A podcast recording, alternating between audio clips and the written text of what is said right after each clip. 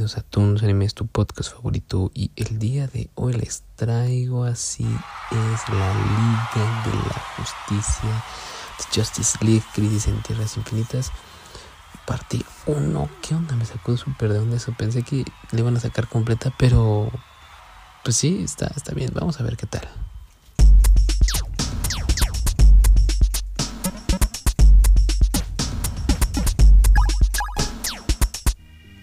Así es eh, Justice League. ¿Qué les puedo decir? O sea, yo, yo pensé que iba a ser de una, de una, de una sola película.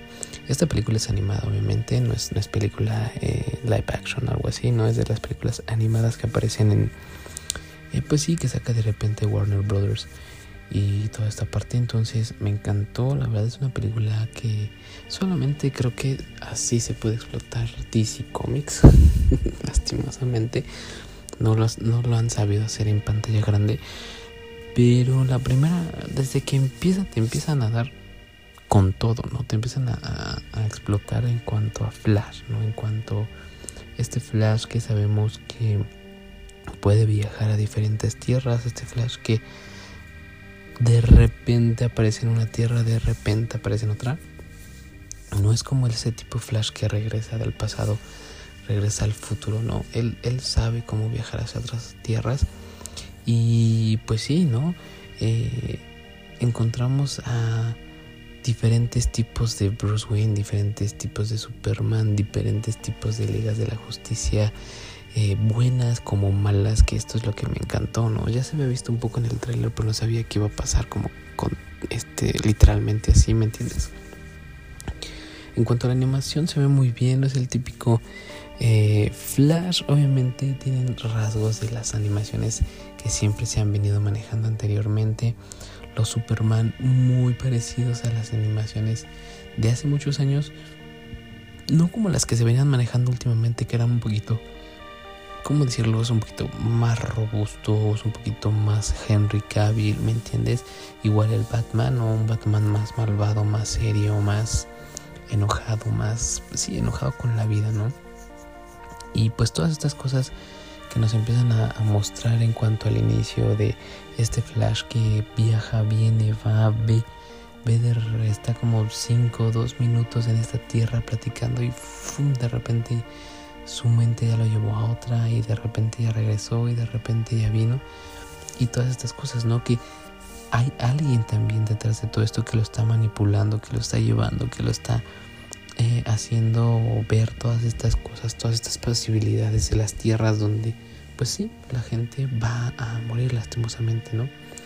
Pero ahí yo creo que es Constantine, o sea, no he llegado a la conclusión, pero pues el único que tiene como poderes así muy parecidos a a llevarte a otra dimensión, ese tipo de poderes que salen en una parte, yo creo que es Constantine, pero no han dicho porque es parte o no, es lo que es lo que me emocionó más porque acaba de una forma épica, de una forma en paz, podríamos decirlo, pero después no. ok, eh, sale este de monitor, sale el anti-monitor también que, pues nos van a enseñar cómo toda esta gente quiere el poder. Cómo quieren poder infinito, la neta. O sea, como que no les importa qué es lo que va a pasar con las personas, con las tierras. Ellos ya dicen que, bueno, es lo que, lo que se sugiere, lo que parece. Lo que parece que es lo que, pues lo que se quiere, ¿no? O sea, no, no hay como en sí, porque acaba de una forma, como les digo, un poquito eh, pues sí extraña, épica. Pero en cuanto a la primera parte, me encantó, la verdad. Me, gusta cómo sacan personajes muy antiguos, pero versión. Eh, pues sí, se cuenta, un, un Blue Beetle de hace de los 70s, pero pues ya saben, con animación nueva, con todo esto de la tecnología nueva, ¿no? Y, Flash anteriores, Superman nuevos, Batman que no conocían a Robin, Robin que están enamorados, hijas de Bruce Wayne, cosas así muy locas que me gustó mucho cómo las hacen y les digo, estas son las únicas formas en que DC sabe cómo explotar todas estas cosas porque en la pantalla grande no lo ha hecho. Pero bueno amigos, sí, así es. Les recomiendo esta primera parte si eres fan de DC. A mí la verdad me encanta mucho.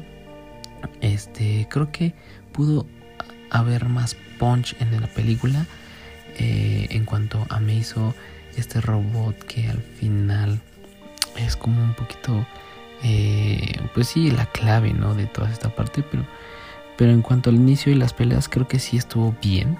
Así que si vas a ver eh, Crisis de Tierras Infinitas, parte 1, te la recomiendo bastante si eres fan de DC. Así que bueno, no sé dónde me está escuchando, qué día, qué año, qué tierra. Pero te mando un abrazo fuerte, espero que la estés pasando muy bien eh, a la hora que sea por allá. Bye bye.